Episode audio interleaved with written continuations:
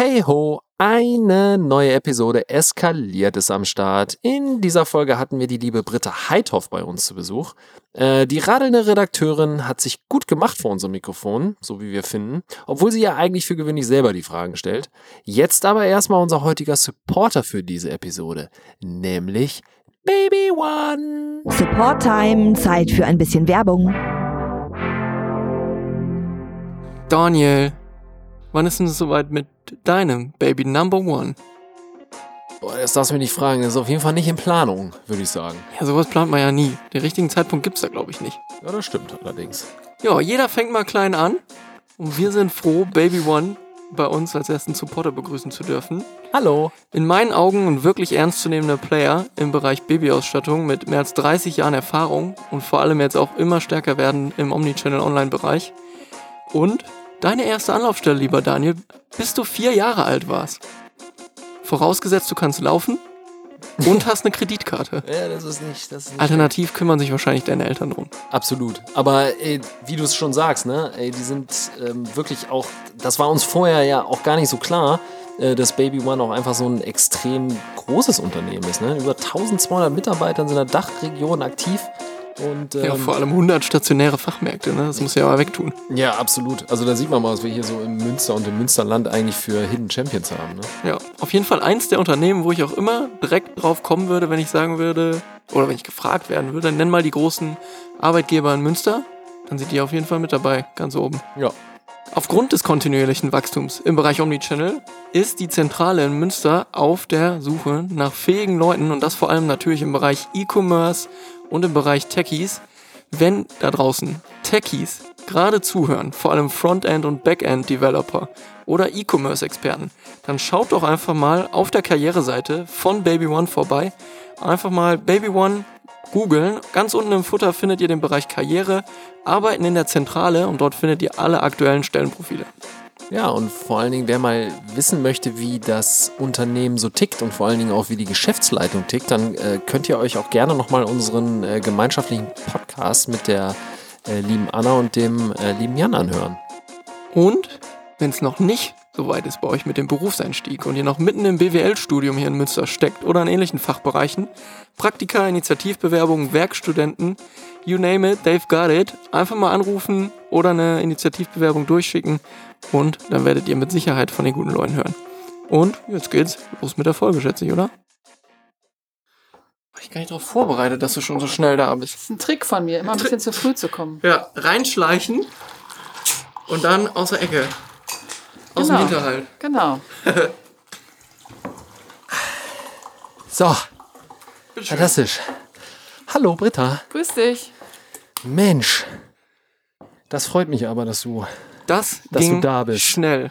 Ja. und dich hier so reingesneakt hast. Ich habe es gerade schon gesagt, als Digital-Hub. du weg warst. Aus dem Hinterhalt. Ja, ernsthaft. Also der, der übertroffen hat das nur Rainer Kurzhals, ne? Mit seinem Einstieg hinten über den. Der ist über den Balkon eingestiegen, hinten von der okay, nee, das Wasserkante. würde ich nicht machen. Ja, Aber ihr, ihr könnt davon ausgehen, ich bin immer einen Tacken zu früh. Das ist ein ganz, ganz das ist cooler gut. Trick. Das habe ich mir irgendwie abgewöhnt. Ich weiß auch nicht. Das ist eine schlechte Eigenschaft, die ich mir angewöhnt habe. Ich war immer früher und jetzt komme ich pünktlich oder zu spät. Ja, okay. hab ich Also- auch die Problematik. Zum Akklimatisieren ist das ganz gut. Und äh, manchmal überrascht man eben auch die Leute, ne? habt ihr ja gemerkt. ja, Ja. genau. Aber beängstigend, dass du jetzt auch schon wieder weißt, wo, auf welcher Etage wir aufnehmen, wo unser Studio Habe ich ist. geschrieben. Hast Oder? du geschrieben? Habe ich? Vielleicht auch nicht. Es ist halt einfach unfassbar. Britta weiß einfach alles. Das stimmt nicht. Aber fast. Wen haben wir denn heute zu Gast, Simon? Wir haben Britta da. Nachnamen brauche ich gar nicht nennen. Die Ja, Stadt doch. weiß ja sowieso Bescheid. das Britta Heithoff. so. Korrekt. Von Münster Urban. Gibt's das überhaupt noch? Heithoff und Company? Ah, da kommen sofort die Fangfragen hier. Wo bist du denn angestellt? Äh, Hilf mir. Gar nicht. Gar nicht. Weder ich bin noch. seit, ich habe jetzt letztens nachgeguckt, ich bin seit circa 30 Jahren selbstständig. Respekt. Ne? Das ist gut. Kann man Ja. mal eine Scheibe von abschneiden. Ja, Ja. genau. Und äh, selbstständig und im Homeoffice. Es gab ja jetzt die vielen Diskussionen so, hä, wie findet ihr das denn jetzt nach dieser besonderen Zeit, immer im Homeoffice und so. Und bei, da gab es irgendwie so eine Umfrage, wie lange sitzt ihr jetzt schon im Homeoffice? Und da war ich mit 30 Jahren so weit vorne. Topscorer, wurde es extra nochmal angerufen. Ja, genau. Leider gab es keine Prämie dafür. Hm, Mist.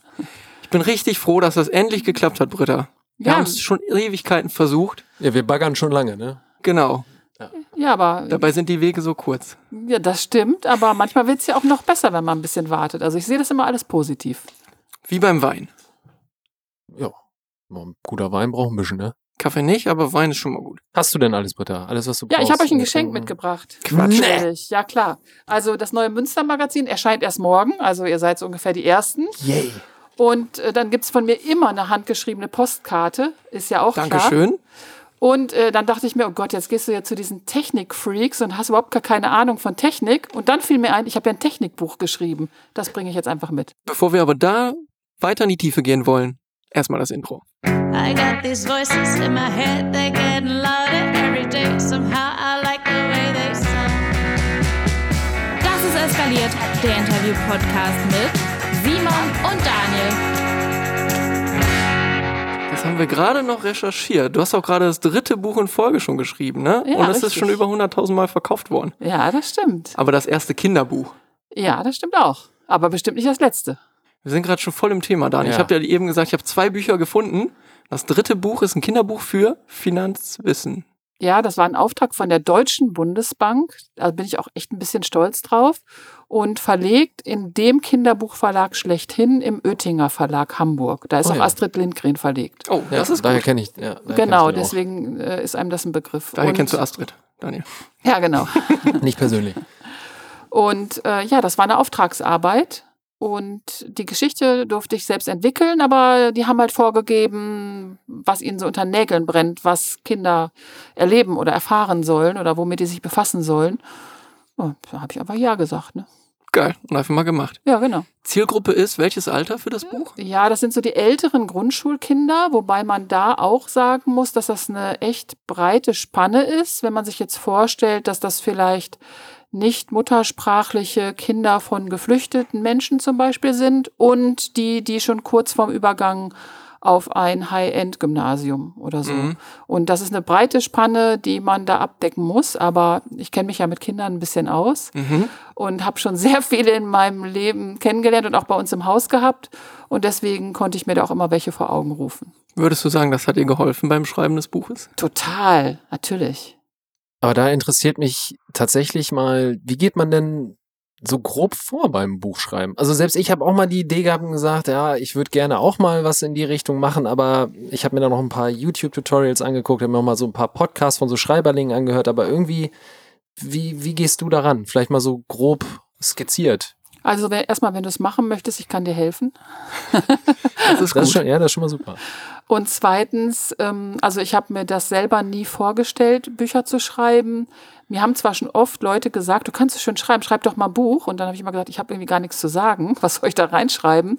Und dann kamen die Aufträge. Mhm. Und ähm, das liegt halt ein bisschen daran, wie dieser Auftrag aussieht. Also das erste Buch, was ich geschrieben habe, war ja das Buch über Kaffee. Mhm. Ja. Und Wasper. da reicht's nicht, wenn man gerne Kaffee trinkt, also das trifft auf zu viele Leute zu, sondern äh, die wichtigere ähm, Kompetenz ist, schreiben zu wollen und zu können. Und ähm, dann habe ich mich dem Thema wirklich ganz strategisch genähert. Also die Idee war, äh, ein Buch von der Bohne, äh, also vom Anbaugebiet sozusagen, bis in die Tasse und zum Kaffeegenuss im Café, was gehört mit dazu und alles, was dazwischen liegt. Und ich hatte natürlich auch eine ganz, ganz kompetente ähm, äh, Co-Autorin sozusagen, die ähm, Kaffeeexpertin ist, die mir auch die ganzen chemischen Hintergründe und so weiter liefern konnte.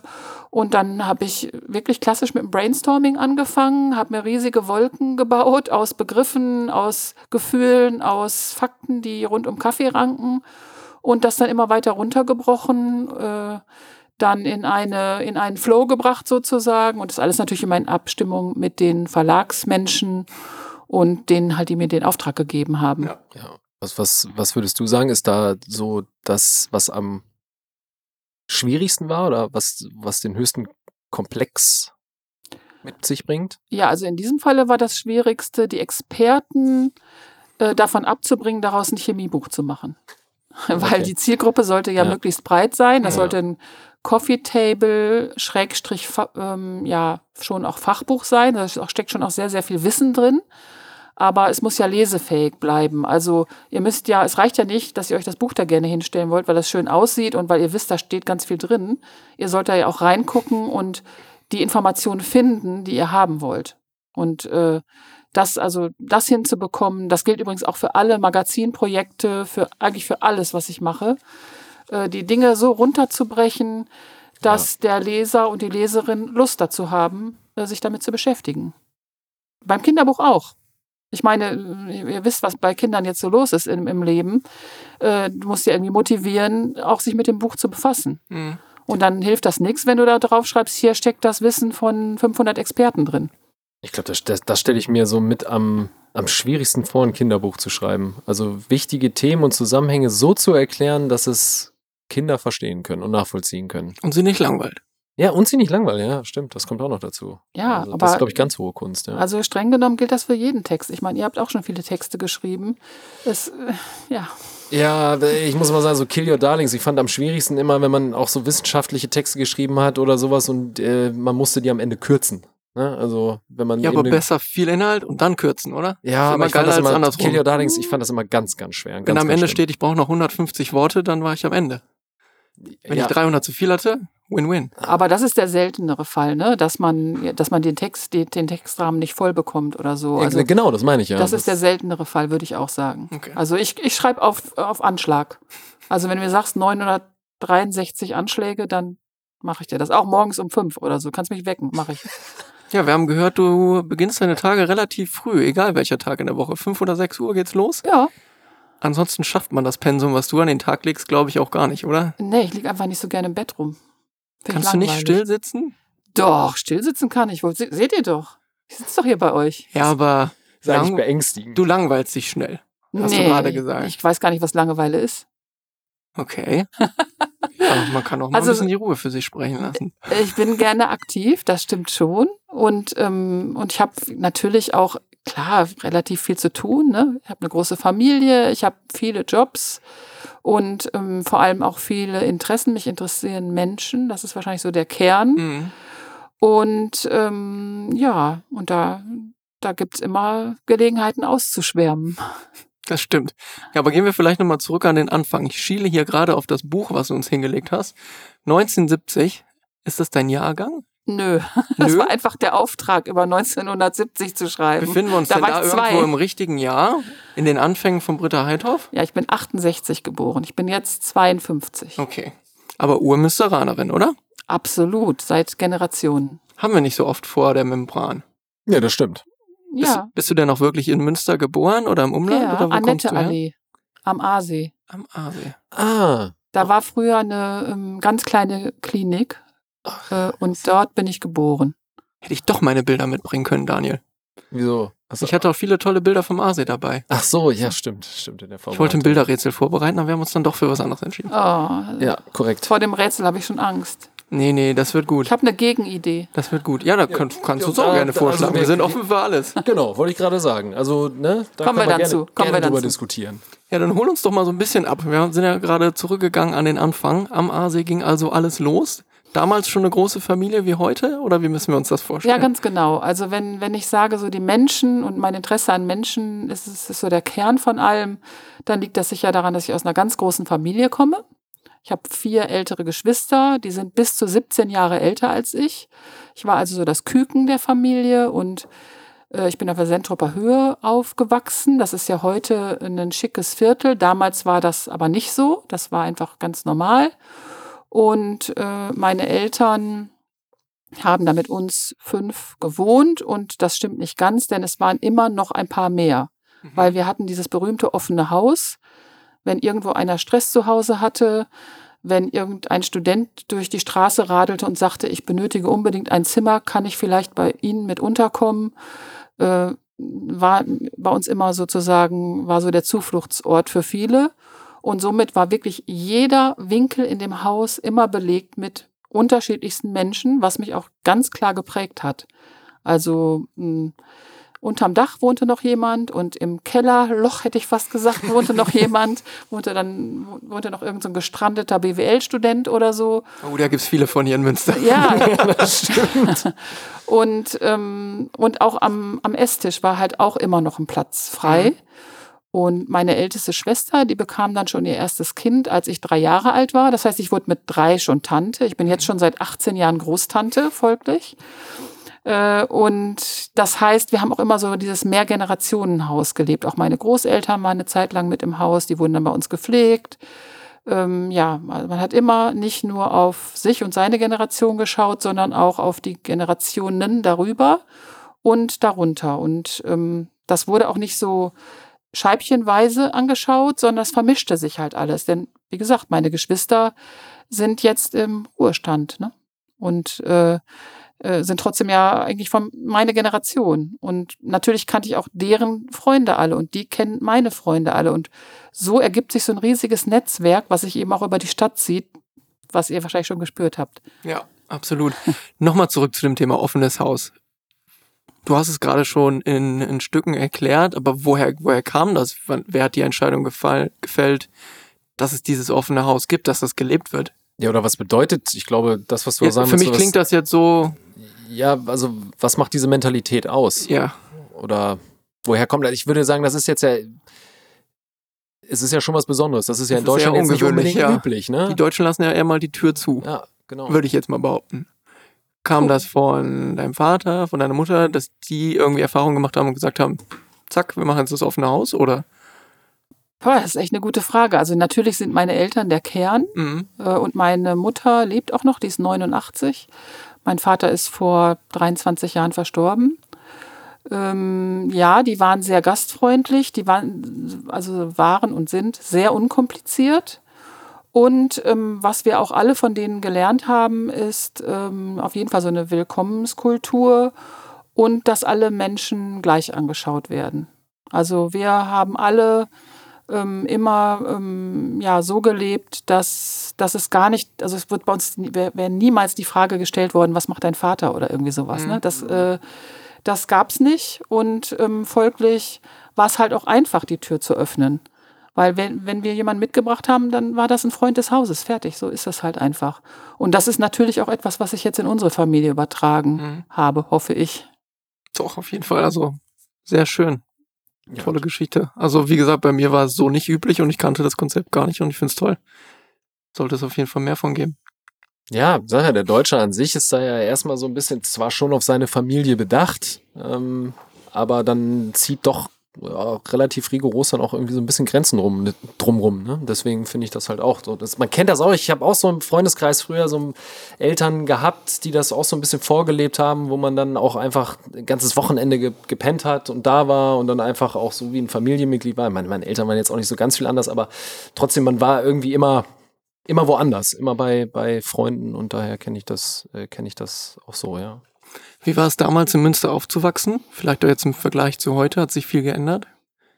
Also es war entspannt. Ähm, es war vielleicht ein bisschen mehr auch auf die Stadtteile bezogen. Also ich habe jetzt zum Beispiel damals war das so, auf der Sentroper Höhe äh, war der Handballverein Sparta, weiß nicht, ob ihr euch da auskennt. Und es wurde halt Handball gespielt. So, das war das Ding. Also da kam man nicht auf die Idee, äh, dann zu einem anderen Sport in einem anderen Stadtteil zu gehen oder ähm, so ganz viele Sachen auszuprobieren oder so. Da war halt der Handballverein, also spielte man Handball. Zu dem Zeitpunkt gab es da noch keine Mädchenabteilung. Also haben wir Mädels eine Mädchenabteilung gegründet. Also ich bin Gründungsmitglied der Damenabteilung Handball ähm, von Sparta Münster, wozu man sagen muss, ich bin null sportlich und meine Kompetenz war vor allem, äh, die Mannschaft zu führen und die Neuen willkommen zu heißen und die Partys zu organisieren. Das ist Äh, wichtig aber beim die haben mich trotzdem mitgezogen. Auf jeden Fall geiler Name. Ja, und ansonsten, ähm, also wie gesagt, es, es war eigentlich ganz entspannt, fand ich so in der Rückschau. Man ging einfach aus der Tür, setzte sich auf die Müllbox und guckte, ob einer vorbeikam und dann ergab sich schon irgendwas. Ich glaube, das hat auch so ein bisschen mein Leben geprägt, denn ähm, so ein bisschen die Dinge auf mich zukommen lassen, das kann ich immer noch ganz gut, glaube ich. Und ähm, da waren auch viele junge Leute. Es gab auch ganz coole Partys da so im, im, in der Pfarrgemeinde oder sowas. Also ich, ja, ich hatte eine schöne Jugend. Aber es liegt natürlich vor allem auch an meiner fantastischen Großfamilie. Hat sich das damals schon früh während der Schulzeit herauskristallisiert, dass du dich fürs Schreiben oder fürs Lesen interessierst? War das schon früh vorbestimmt, dieser Berufsweg? Äh, nee, also erstmal vielleicht ganz, ganz kurzer Exkurs ähm, zu meiner Schulzeit. Also ich, klar, erst war ich auf der Grundschule, die war da auf der Sentroper Höhe. Und dann geht's ja darum, wo geht man weiterhin. Und ich war jetzt so eine okaye Schülerin, also nicht besonders toll, aber ja, also aufs Gymnasium konnte ich wohl gehen. Und dann öffnete die letzte Jungenschule Münsters für Mädchen. 980 Jungs auf dieser Schule. Und wir haben uns mit einem ganzen Rudel von der Sentroper Höhe entschieden, dorthin zu gehen und die ersten Mädchen zu werden auf dieser Schule als Jahrgang. Also wir waren dann auf der ganzen Schule 980 Jungs und 18 Mädchen. Und äh, ich glaube, das, das hat auf jeden Fall mich sehr geprägt, weswegen ich heute auch äh, sehr gut mit Männern arbeiten kann. Also habe gar kein Problem damit und, ähm, und ja eben auch die Argumente von, von Männern gut verstehen kann und ähm, einfach die Denkweise, die ist ja manchmal ein bisschen unterschiedlich oder ne, kann man ja schon sagen. Wolltest du einfacher sagen? Äh, nee, das habe ich nicht gesagt. Aber ich komme da gut mit klar so. Und ich, ich, Ja. ich bin immer noch davon überzeugt, dass mich das geprägt hat, auch so jetzt fürs Berufsleben und, und fürs Miteinander. Also das war der kurze Exkurs zur Schulzeit. Ich blieb eine mittelmäßige Schülerin. Kannst du uns einmal kurz bildlich abholen, wie der erste Tag war, als du mit deiner Gang mit 18 Mädels auf den Schulhof kamst? Ja klar, hauptsächlich männliche Lehrer, die sagten Moin Jungs. Moin Jungs. Ich stelle mir das so richtig bildlich vor. Natürlich eine Explosion im Hintergrund, während ihr da gerade auf den Schulhof kommt. Nur Jungs. Ach, das sind also Mädchen. Ja. Aber wie sich die Zeiten ändern. Ich weiß noch, als ich meinen Master angefangen habe und die ähm, Studiengangsleiterin äh, uns begrüßt hat und im Master waren 30 zugelassen, davon waren 25 Frauen und fünf Männer und sie kam rein und bevor sie guten Tag, guten Morgen oder irgendwas gesagt hat, guckte sie uns an und sagte, so, meine Herren, sehen Sie, das ist der Beweis, Frauen sind intelligenter als Männer. Oh Gott. Das war tatsächlich, das war ihr Otto. Kommunikationswissenschaften. Ja, genau. da wusste man direkt, wo man ist.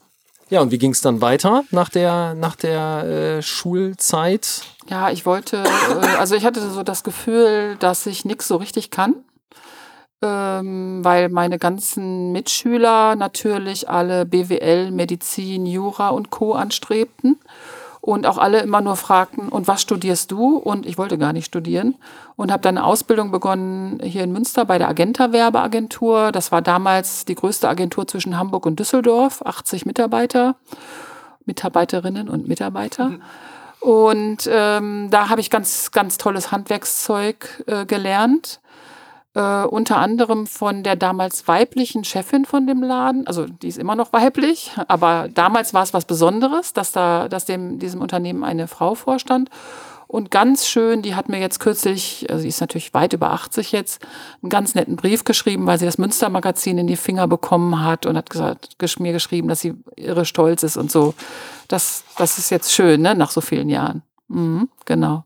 Jetzt haben wir immer noch nicht darüber gesprochen, wo die Leidenschaft fürs Schreiben herkommt, oder? Ja, ah, das, das ist ein Zufall. Also ich habe schon immer gerne geschrieben, das schon. Ich meine, wie gesagt, ich habe euch jetzt hier auch wieder eine Postkarte mitgebracht. Ich schreibe schon ganz gerne. Ne? Äh, Ich wäre aber niemals darauf gekommen, da einen Beruf rau- draus zu machen. Das es kam so. Ein, ähm, ein alter Freund von mir, ein damaliger Ex-Freund von mir, der fing bei der Frauenzeitschrift L an. Das war damals also auf jeden Fall ein ganz, ganz großer Player so im, im Zeitschriftenmarkt und sagte so, ja, ich fange da als Chef vom Dienst an in so einer Beilagenredaktion. Ich habe denen gesagt, ich bringe eine Texterin mit. Und ich so, ja, cool, wen bringst du denn mit? Ja, dich. Hä, wie kommst du denn da drauf? Ja, du schreibst so schöne Briefe.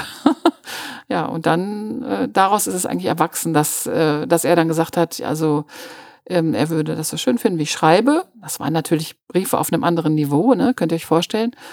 Und ähm, ich habe dann gesagt, das ist was ganz anderes als ein journalistischer Text. Das kannst du vergessen. Dann hat er gesagt, komm, wir machen das mal einmal testweise. Ja, und dann habe ich dreieinhalb Jahre für die L geschrieben. Ab dem Tag. Da stehst du mir die Frage, was bedeutet für dich denn ähm, Journalismus heutzutage und vor allen Dingen auch mit Bezug ähm, ja auf diesen lokalen Charakter? Also, da kommen wir wieder zurück zu den Menschen. Äh, ich, ja, ich erzähle gerne Geschichten von interessanten Menschen und jeder Mensch ist interessant. Das ist eigentlich so das, äh, wie man es so zusammenfassen kann. Denn selbst wenn du über irgendwelche Konzepte schreibst, hat sich die jemand ausgedacht. Wenn du über ein großes Unternehmen schreibst, stecken da verschiedene Menschen in den Ecken und Winkeln.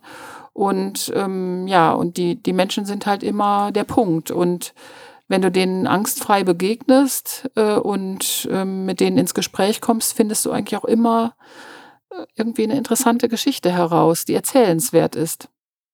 Das hat sich mit der Zeit auch nicht geändert, ne? Das war früher schon so und wird Ja, wahrscheinlich auch immer genauso bleiben, ja.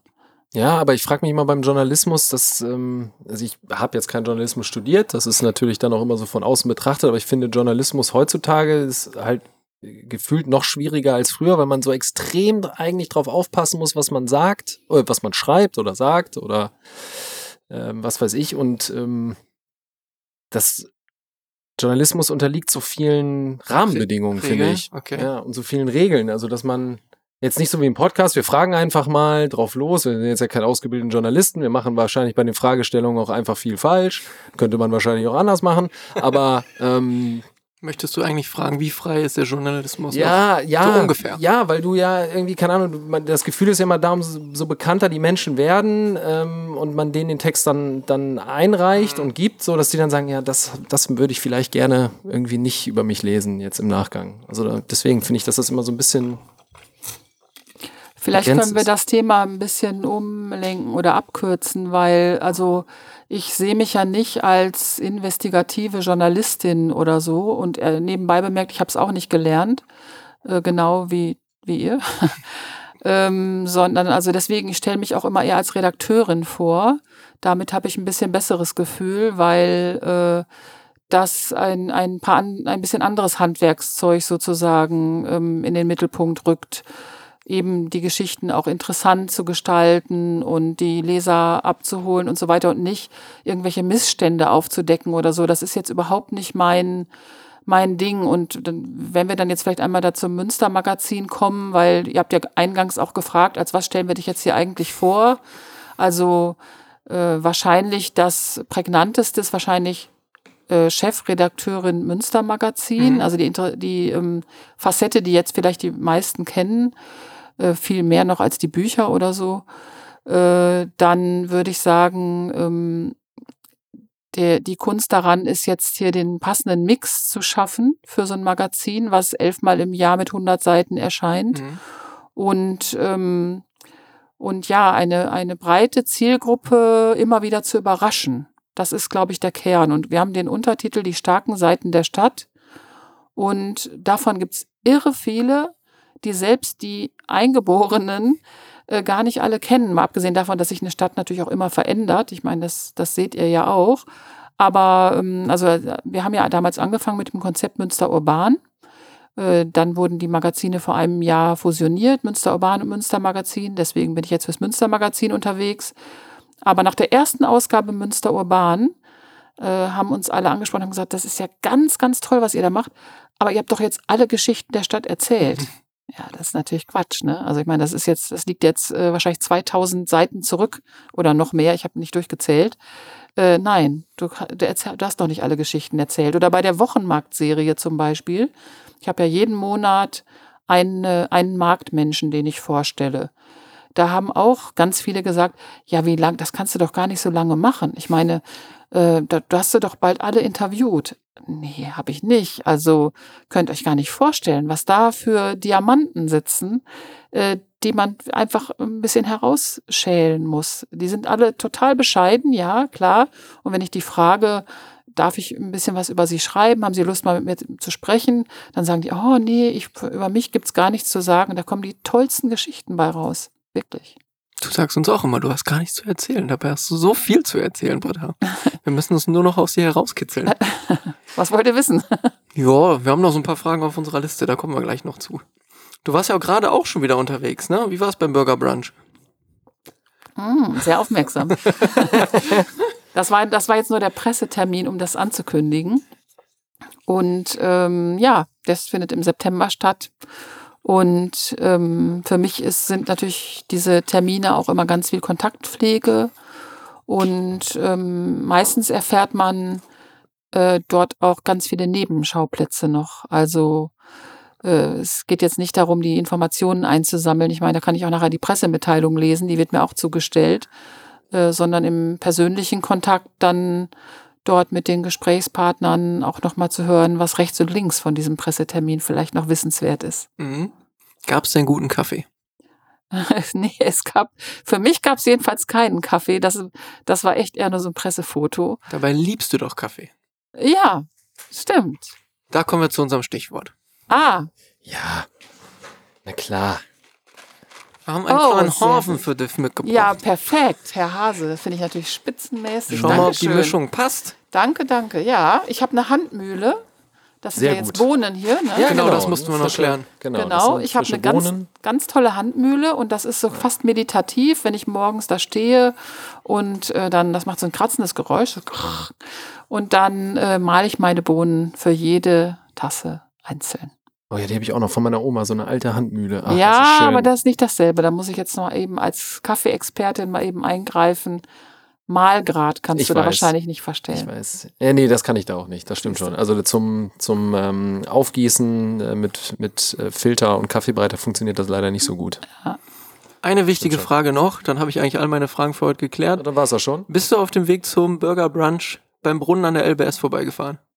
Nee, aber auf dem Weg hierher gerade. Was hat es mit diesem Brunnen auf sich, Britta? Also Bitte klär erstmal uns ein für alle Mal auf. Äh, Erstmal, erstmal ist das kein Brunnen. Das ist ein Kunstwerk. Okay. Kunst am Bau ist das.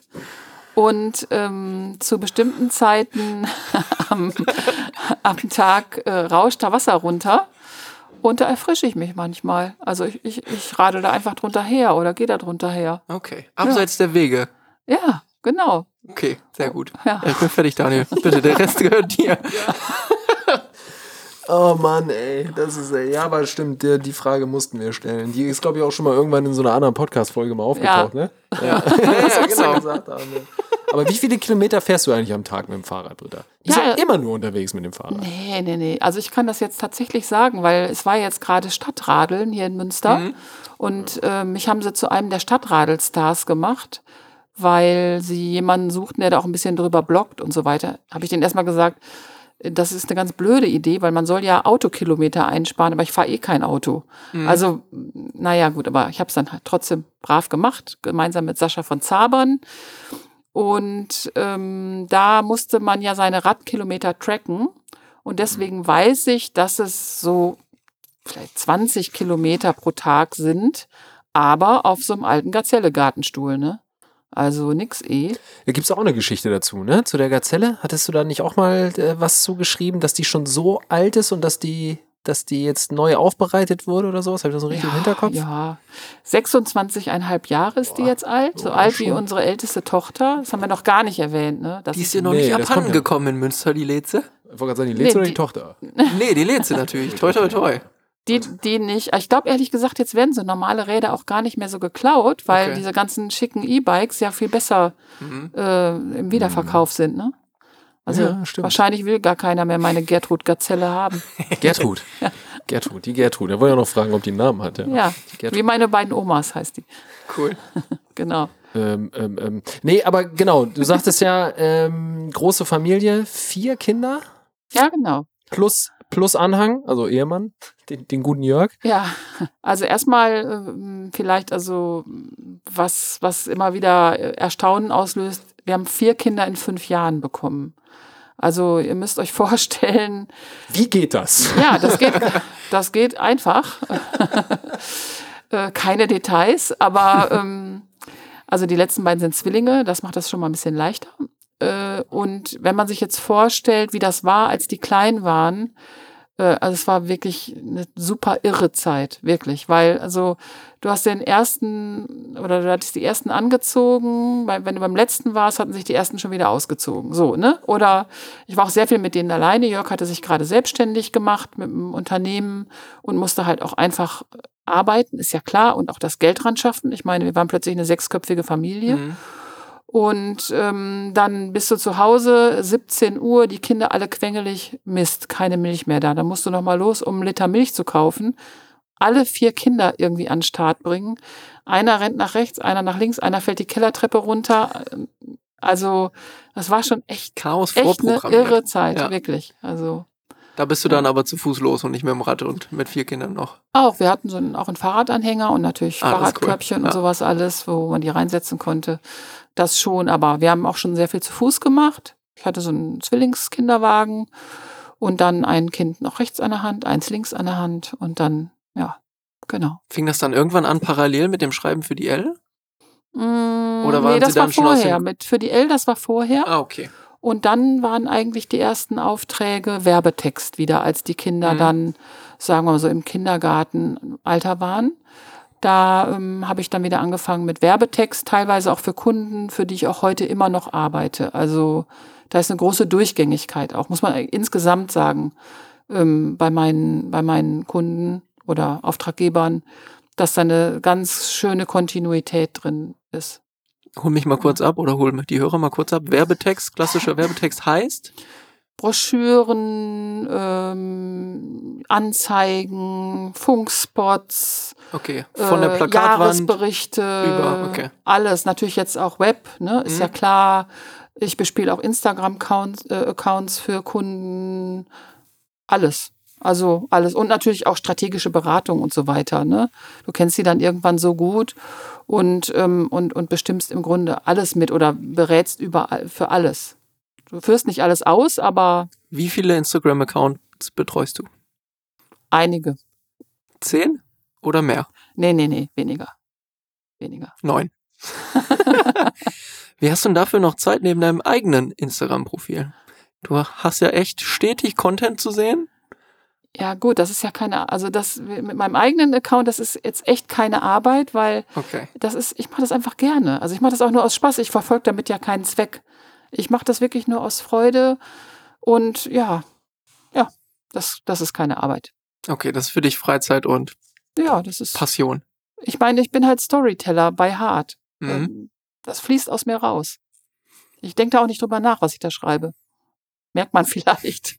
Och nö, das würde ich jetzt nicht sagen. Nee, das würde ich definitiv auch nicht sagen. Aber wie sieht denn so dein Zeitmanagement aus? Weil ich finde das wirklich, das ist irgendwie ein Geheimnis. So, nimm uns da mal mit oder gib uns da mal Tipps. Also du bist da ja echt ein Tausendsasser. Du Tipps ja wären so vor allem gut, bisschen ja. so, eine, so eine Carla Kolumna, so die rasende Reporterin. So Nee, aus, genau nicht. Genau Aber- nicht. Also ja. nicht, nicht rasend und nicht Reporterin. Ja, aber Radeln, das ist viel langsamer. Ja, Schon mal ein Trick. Flanierend. Langsam, sonst kriegst du nämlich nicht mit, was rechts und links passiert. Und eben, ja, Redakteurin und Reporterin ist auch nochmal ein Unterschied für mich. ja. Also tie etwas tiefer vielleicht. Reporter also ist so von A nach B und dann abhaken, was du da gerade erlebt hast. Und ich versuche da ein bisschen mehr Tiefe und Verknüpfung reinzubringen. Also radelnde Redakteurin trifft's. Das ist Am mein. besten. Ja, genau, das ist ja auch mein Hashtag und Mhm. da, darunter firmiere ich jetzt auch so ein bisschen. Ja, damit wollte ich eigentlich, eigentlich nur darauf hinaus, dass du wirklich sehr omnipräsent wirkst. Du bist ja immer am Puls der Zeit und am Puls der Stadt. Also grundlegend braucht man nur auf deinen Account gucken ähm, und man hat eigentlich erstmal so Blitzlichter. Man weiß erstmal, okay, was geht denn so ab gerade in Münster? Ähm, dann muss man einfach nur bei, bei Britta auf den, den Kanal gucken. Und deswegen wollte ich einfach mal fragen oder von dir wissen, oder Tipps abholen, wie man denn so ein gutes Zeitmanagement hinkriegt, dass man eigentlich überall präsent ist und trotzdem nebenbei dann einfach noch gute, fundierte, tiefgründige Geschichten schreiben kann. Ich finde das wirklich phänomenal. Lass uns so, lüfte so ein bisschen das Geheimnis. Also erstmal vielen, vielen Dank für die Blumen. Muss ich jetzt erstmal verarbeiten. ähm, einfach machen. Also und nicht immer so viel äh, hadern und drüber nachdenken und also das, das hört sich jetzt sehr oberflächlich an. Das meine ich natürlich jetzt nicht oberflächlich, sondern äh, einfach, ähm, ja, ich, ich stehe auf und leg los. Das ist natürlich schon mal ein Glück, dass ich jetzt dass ich nicht so eine Tra Trantüte bin oder so, sondern auch schon sofort was kann. Ich kann sofort morgens starten. Und ähm, ich mache eigentlich alles, was ich tue, gerne. Also klar, im Haushalt gibt es jetzt auch so ein paar Sachen, die ich nicht ganz so gerne mache, aber ähm, muss halt gemacht werden, fertig. Also da, da, da, ähm, da hadere ich dann auch nicht so lange mit. Nicht so viel hadern und natürlich äh, Dinge, die, die ihr nicht gerne macht oder die ich nicht gerne tue, dann eben auch einfach lassen. Also zum Beispiel kenne ich das gar nicht, was viele Leute auch in meiner Generation so haben, so Verpflichtungen. Ich müsste eigentlich und wir müssten mal den einladen oder irgendwie so, mache ich nicht. Ich lade die ein, wo ich Lust drauf habe oder ich treffe mich mit denen, auf die ich Lust habe. Und ich habe auch viele Treffen, ja, weil ich auch gerne unter Menschen bin, ja. Aber ähm, ich kenne jetzt überhaupt nicht so dieses, ähm, oder ich, ich mache das Spiel nicht mit, dieses, dieses Verpflichtungsspiel. So, äh, nee, eigentlich. Ja, weil ich mir so überlege, wenn ich viele Termine am Tag habe und viele verschiedene Menschen treffe, dann in Anführungszeichen erschöpft das schon ein bisschen und ist auch ein wenig ein wenig anstrengend. Und dann soll ich noch irgendwann mich nachmittags oder abends oder zwischendrin hinsetzen und noch irgendwie Texte schreiben oder ähnliches, wo ich dann eigentlich Ruhe für brauche und mich darauf konzentrieren muss ähm, oder möchte natürlich. Das, das meine ich halt so. Das finde ich so, diesen, diesen Mix irgendwie zu haben. Und diese Ruhe zu haben, so auf Knopfdruck zu sagen, okay, ich fahre jetzt mal runter, setze mich hin, konzentriere mich und schreibe das jetzt irgendwie nieder. Weil du ja eigentlich, oder was heißt eigentlich, grundlegend hast du ja dann auch Abgabestress. Weil das Magazin kommt. Ja, immer. So oder so. Also. Äh, ehrlich gesagt, der Mix, was du jetzt als anstrengend beschreibst, ist genau das Geheimnis. Herausfordernd. Nee, das ist gerade das, was, äh, was es so interessant und eben auch mit so vielen Puffern versehen macht. Denn also sitze ich am Schreibtisch, ist das sozusagen mein Safe Place. Äh, ich habe ein winzig kleines Arbeitszimmer in, bei uns zu Hause. Das reicht mir. Ich, ich brauche nicht mehr. Also hätte ich jetzt auch mal ändern können zum Beispiel. Die Kinder fliegen ja alle aus. Oder haben wir vorhin noch eine, eine Antwort auf eine Frage übersehen? Fällt mir gerade ein. Wo sind die Kinder alle? ähm, äh, also, aber nee, das ist ganz, ganz fein da. Ich sitze da in so einem winzig kleinen Kämmerlein. Das ist gut. Mehr brauche ich nicht. Also ich würde würd mal sagen, ich bin sowieso relativ bescheiden und kann ganz gut improvisieren auch. Und ähm, wenn ich da sitze, dann, dann ist das vielleicht die Erholung von den Gesprächen. Und wenn ich mich dann vielleicht von dem Schreiben und von dem etwas tiefer in ein Thema eingestiegen sein wieder erholen muss, dann äh, schredder ich meine Zudels oder, ähm, oder bereite da das Riesenabendessen vor, weil bei uns sind ja schon dann auch öfter mal ziemlich viele Leute, die ich auch gerne bekoche. Und ja, und so wechselt sich das immer ab. Und ich meine, wenn andere Leute vom Schreibtisch aufstehen müssen, um sich mal zu recken und ihren Rücken mal zu entspannen, dann hänge ich halt die Wäsche auf, ne? Und dann habe ich Two in One sozusagen. Aber es ist nicht, dass die Morgen fürs Schreiben reserviert sind und die Nachmittage für Termine. So nee, klar ich kannst du es immer alles. Also ich, ja, ist äh, also es gibt überhaupt kein Raster, null. Okay, ich mache immer alles. Finde ich gut, die Aussage. Ja.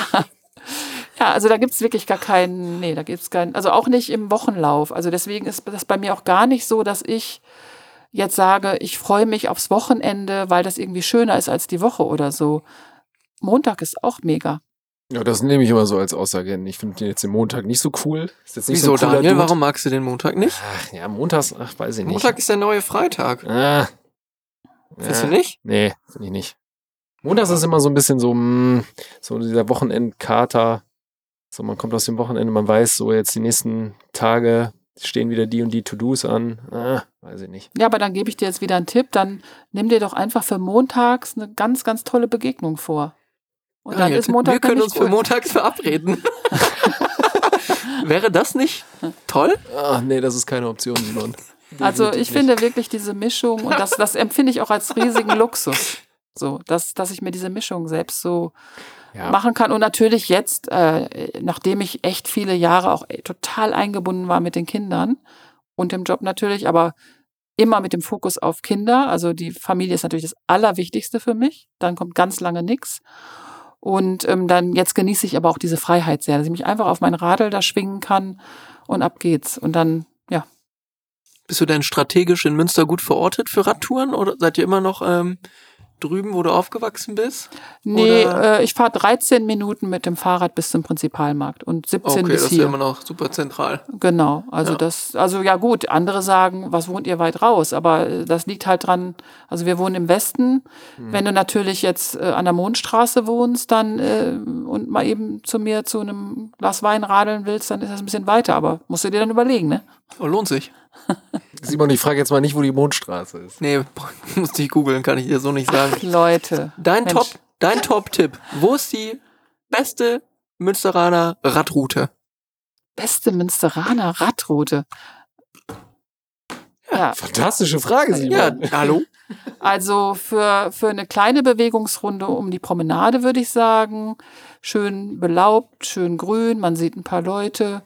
So, das, das wäre jetzt die kleine Runde. Und was ich jetzt letzte, vorletzte Woche gemacht habe, ähm, von, von der Innenstadt über Gievenbeck, äh, hinten raus zu Burg Hülshoff und dann äh, wieder über Roxel zurück. Das ist eigentlich ganz schön. Das ist ja, gut, ihr wisst das, ne? Da ist ja jetzt auch schön dieser Lyrikweg. Und ähm, ich war erstaunt, weil ich da zur Pressekonferenz oder zum VIP-Event gefahren bin, wie, ähm, wie wunderschön diese, dieser Radweg eigentlich war. Was hast du gerade gegoogelt, wo die Mondstraße ist, Daniel? Nein. Ich war schon ein bisschen weiter gerade, Ja, was bitte. den Content angeht. Dann machen Sie weiter. nee, ich wollte äh, mal fragen, ob wir jetzt mal so ein bisschen spielen wollen, kurz. Ach so, ja, bitte. Wir dürfen spielen, Das- Britta. Ja, ist ganz harmlos. Wir beide. Spiele. Es gibt ein ist ganz Rätsel. Aber du Ich- wolltest jetzt intervenieren. Also ich kann schon mal sagen, ich hasse Spielen in jeder Form. Wieso? Du hast doch so Oh. viele Kinder, da muss doch immer gespielt Nee, werden. das ist ein totaler Trugschluss. Was glaubt ihr denn? Mütter spielen mit Kindern den ganzen Tag oder was? Spielt alleine. Nein, aber das, ja, Rollenspiele. Rollenspiel können wir machen. Nein, ich dachte, wir könnten ja auch das Spiel streichen und äh, wir drehen den Spieß um und ich frage euch mal ein paar Sachen. Sehr gerne, da lasse ich mich auch drauf ein. Ja, also okay, äh, ist, ist in Ordnung. Also ich hätte jetzt Alles, so, was uns nicht gefällt, streichen wir eh raus. ja, ich ansonsten hätte hätten wir hier so ein kleines Guck dir Rätsel. das an. Ach, hat einen Zettel mitgebracht mit Fragen. Oh nee. Okay. Ich habe gedacht, wir machen mal also Podcast Takeover sozusagen. Cool. Denn, ähm, also erstmal der Kern dessen ist jetzt, ich bin ja normalerweise die, die die Fragen stellt und ich stehe überhaupt nicht gerne im Mittelpunkt. Und ich höre ja auch öfter mal eure Podcasts und denke dann immer, wissen eigentlich die Zuhörerinnen und Zuhörer so richtig was über euch beide? Und äh, ja, das können wir doch jetzt mal eben kurz ändern, oder? Und ich frage euch einfach mal so abwechselnd. Und Okay. ähm, es ist jetzt nicht viel, einfach nur mal ganz, ganz zack, zack. Ihr wollt ja auch gleich weiter, ne? Und ich auch. Wir wollen auch gleich weiter. Wir wollen es ganz schnell beenden. Was hast du gesagt? Wie lange brauchst du bis zum, bis zum Fernseher? äh, also, wenn ihr da mit eurem, mit eurem Kaffee-Game da fertig seid, dann könnt ihr ja mal antworten. Sehr gerne. Simon, was war das Letzte, was dich so richtig berührt hat? Oh, das ist eine gute Frage. Was war das Letzte, was mich berührt hat? Piep. Meine Freundin heute Morgen. Oh, okay. Keine Details. Keine Details, alles klar. Daniel, ähm, was hat dich in der vergangenen Woche überrascht? In der vergangenen Woche, oh, das war bestimmt bei der EM ein Fußballspiel, ein Ergebnis. Das hat mich bestimmt extrem überrascht. Okay. Unsere Antworten sind großartig. Bitte mach weiter. Simon, ähm, welche Alltagsmomente weißt du so richtig zu schätzen? So die kleinen Momente, wo man mal eben kurz runterkommt, sei es, äh, wenn man darauf wartet, einen Kaffee zu ziehen oder der Mittagsspaziergang nach dem Mittagessen mit der Firma. Okay. Äh, Daniel, was machst du, wenn dir alles zu viel wird? Oh, ja, dann ähm, schnapp ich mir meine Kopfhörer, meinen Hund vor allen Dingen und ähm, mache auf jeden Fall erstmal einen durchaus langen, ausgiebigen Spaziergang. Ja. ja. Also mein Hund äh, gibt mir definitiv sehr viel Ruhe und sehr viel Kraft, ja. Ja. Okay. Dann äh, eine meiner Lieblingsfragen, die ich eigentlich auch oft ähm, am Ende von Unterhaltungen mit Freunden oder so stelle, denn ähm, ich weiß nicht, ob das euch auch so geht, aber nicht nur jetzt in den letzten Monaten, sondern auch ganz allgemein, vielleicht auch mit ein bisschen Lebensreife oder so, kommt man ja oft auch auf schwere Themen, so wenn man sich mit Freunden unterhält oder mit der Familie. Und ich habe das eigentlich immer ganz gerne, wenn man dann wieder auseinander geht, dass man dann noch äh, über etwas Positives spricht, damit nicht das Negative so hängen bleibt, obwohl das natürlich mit zu einem Gespräch dazugehört. Und dann frage ich normalerweise ganz gerne, was ist dein nächstes Highlight? Frage ich euch jetzt auch. Also, was ist euer nächstes Highlight im Juli? Soll ich vorlegen, Daniel? Ich werde im Juli Urlaub machen in Deutschland. Ich werde mir ein bisschen den Süden angucken und den Norden und wir sind gerade dabei, unseren Bulli fertig zu machen. Und da geht's jetzt in den nächsten zwei Wochen nochmal in den Endspurt und dann packen wir alles ein und fahren los. Ja, cool. Und bei dir? Ja, also das ähm, ist gar nicht mehr so lange hin, nämlich dieses Wochenende. Ähm, nach dieser ganz langen Durststrecke, äh, die uns Corona beschert hat, ist es jetzt tatsächlich so, dass ich einen äh, sehr guten Freund aus äh, Köln mal wieder treffe, dass ich dort ähm, hinfahre, weil er nämlich auch Geburtstag hat. Und ähm, wir hier mit einer ganzen Horde Jungs uns auf den Weg nach Köln machen werden und äh, mal wieder tatsächlich seit eineinhalb Jahren mal wieder ausgiebig feiern. Zusammen am Rhein. Ähm, da freue ich mich drauf. Das ist definitiv mein Highlight jetzt im Juli. Schön. Danke für, dass ich ein Takeover machen durfte. Ja, mega. Endlich. Wir sagen es ja auch eigentlich immer mal wieder in der Folge. Wir werden nie was gefragt. Und vielen Dank, dass du den Anfang da gemacht hast. Ja, Ja. ich hätte nur ein bisschen, Gerne schlag, wieder. nur ein bisschen schlagfertiger sein sollen. Ich hätte sagen sollen, was mich überrascht hat, ein Ü-Ei. Ja, Ja, verdammt, Ja, ich das bin ist- ja noch nicht Nee. Nachkarten gibt's aber ja, nicht. ich Ne? weiß. Ja, Nein, nein, also, nein. Verdammt. du schlürfst an deinem Kaffee. Ich gucke auf meinen äh, rasenden Redaktionszettel hier. Haben wir denn alles, haben wir denn alles abgehakt? Ja, wir müssen das jetzt hier nicht schnell ab. Ne? Ich gucke auf die Uhr. Ich weiß, wir haben gleich noch wichtige Dinge alle zu tun. Da, da darf ich aber trotzdem mal fragen. Heute ist der Tag. 1996 habe ich mit 13 Jahren vorm Fernseher gesessen und habe das Halbfinale im, im alten Wembley-Stadion damals noch gesehen zwischen England und Deutschland. Heute endlich mal wieder ein Spiel, wo es um was geht im neuen Wembley-Stadion. Britta, guckst du denn auch Fußball? Oder Ja. sagst du dir, nee, Doch, doch, doch. Also unsere, eine unserer zahlreichen Töchter hat äh, sich bei uns im Büro hier gegenüber am Hafen eingemietet, um dort am großen Screen, den habt ihr ja, glaube ich, auch schon gesehen, Ja. mit Freunden zu schauen.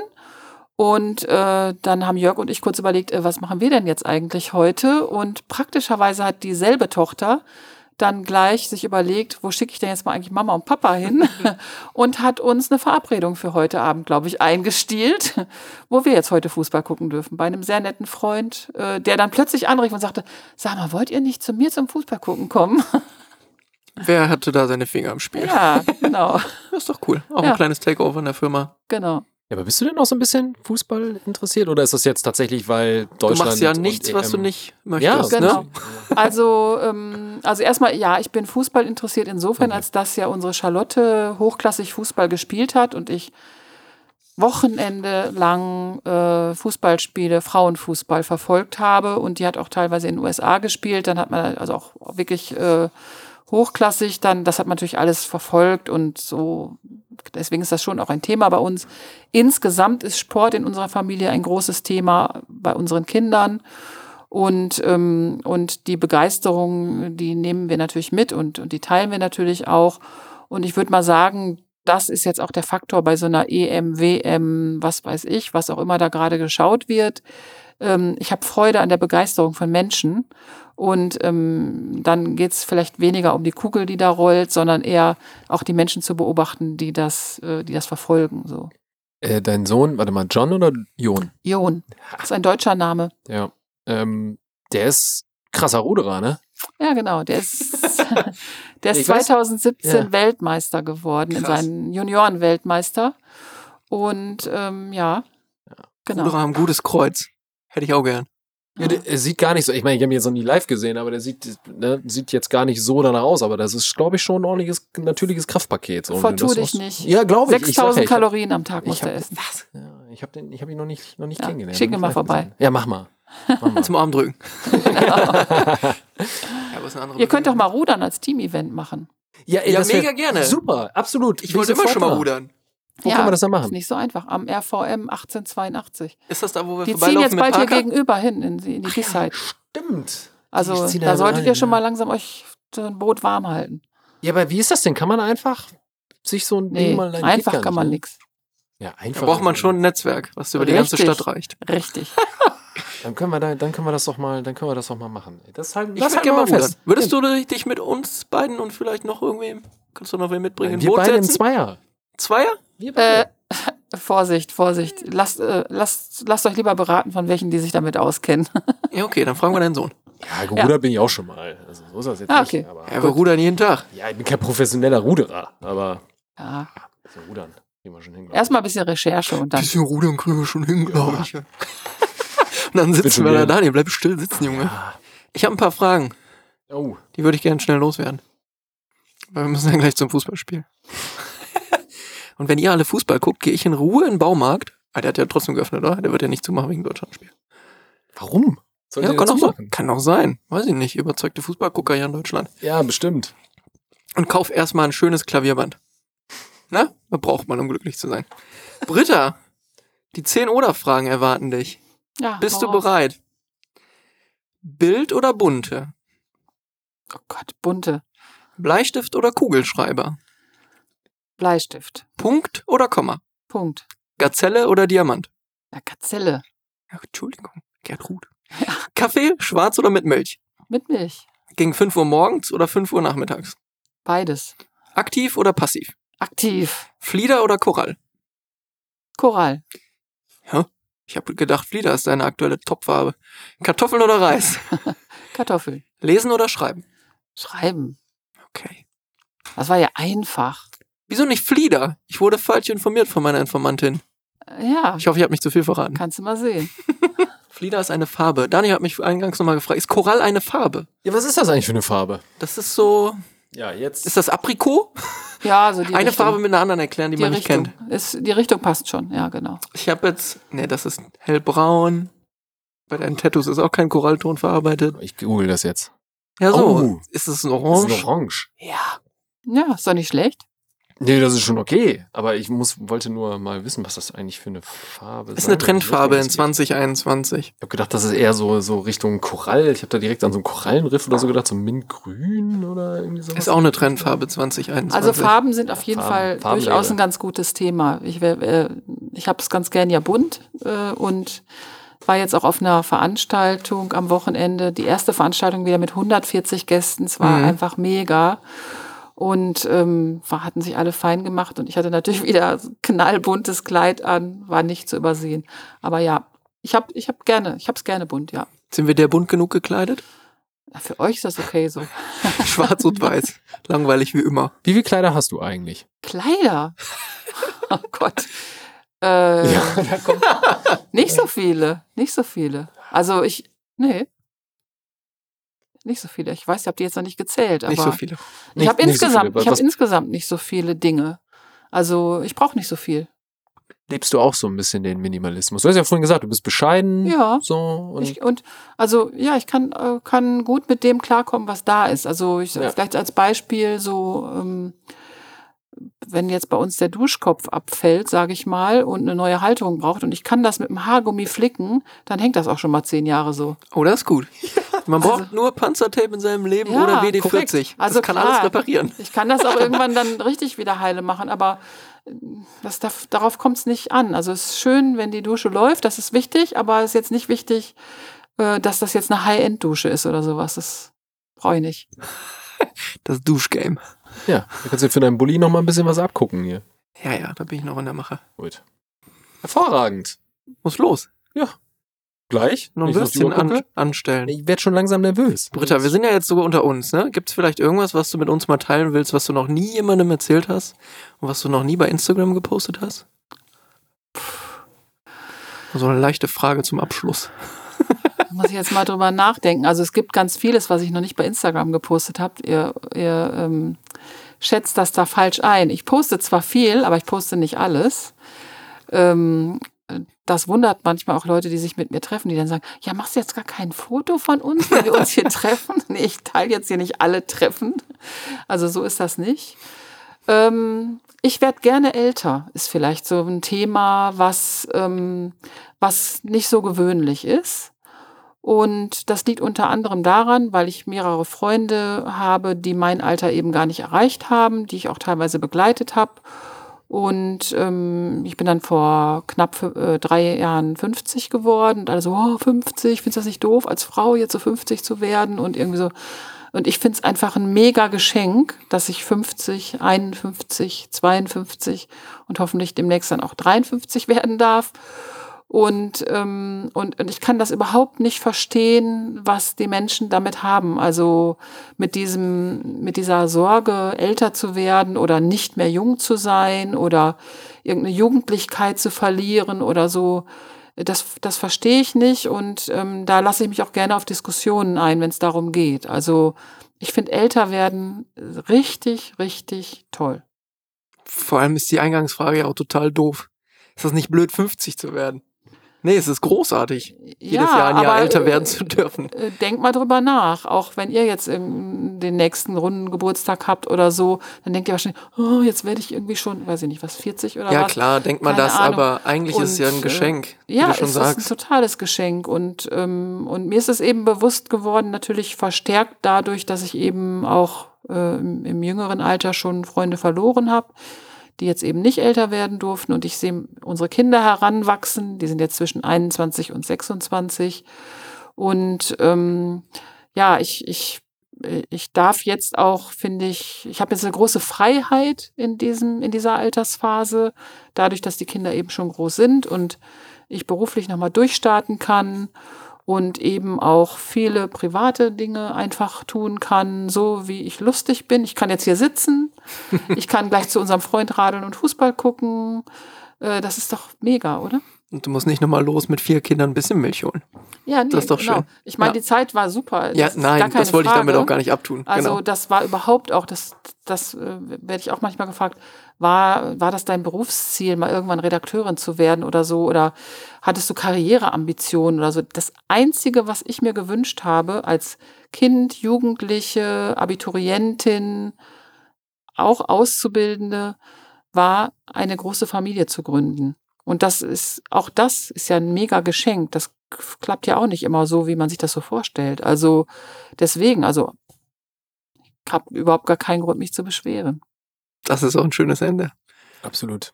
Daniel, die Abschlussfrage. Möchtest du mal? Oh, darf ich? Du darfst mal. Ja. Britta, du weißt ja, was kommt. Aber du bist, du bist ja, das muss man ja sagen, du bist, wirkst immer so ausgeglichen, so begeisterungsfähig und so aufgeschlossen allen Themen gegenüber. Man kann sich das kaum vorstellen, aber trotzdem mal die Frage an dich, wann bringt man dich denn eigentlich mal zur Weißglut? Also wann kannst du denn mal eskalieren? Ja, ich wusste dass die Frage kommt. Ne? Also ich äh, eskaliere und reg mich auf, in dem Sinne eskalieren, wenn andere immer so viel eskalieren. Also das, ja, ich verstehe das einfach nicht. Warum nehmen sich die Menschen so wichtig, dass sie sich so aufregen müssen? Ich sage jetzt mal im Straßenverkehr oder äh, wenn sie sich über andere Leute aufregen, was sie tun oder so. Lasst das doch einfach. Bleibt doch einfach locker. Nehmt euch selbst nicht so wichtig und, ähm, und, und, und dann könnt ihr auch unheimlich viel Energie sparen. Du hast ja vorhin gefragt, wie das, wie das bei meinem Energiemanagement so geht. Ich kann zum Beispiel ganz viel Energie sparen, indem ich mich nicht dauernd aufrege. So. Und eskalieren in anderer Hinsicht. Wann eskalierst du? Das wissen alle meine Freunde, wenn das richtige Lied kommt und ich auf die Tanzfläche kann. Welches ist das Lied, sagen, laufen muss? Nee, ah, da bin ich ganz flexibel. Das können ganz viele verschiedene sein. Aber ähm, das geht bei mir sehr schnell. Also auch wo keine Tanzfläche ist, kann das gut sein, dass ich da eine erfinde. Okay, dann wünschen wir dir, dass heute Abend nach dem Spiel hoffentlich ein frohes Lied angest angestimmt wird, nachdem Deutschland gewonnen hat. Und ich würde sagen, vielen Dank, dass du da warst. Ja. Vielen Dank für deine Zeit. Es war schön, dich endlich mal ein bisschen besser kennenlernen zu dürfen. Dankeschön für eure Einladung. Hat mich gefreut. Bis dann, Britta. Ciao. Dankeschön, Ciao. Britta.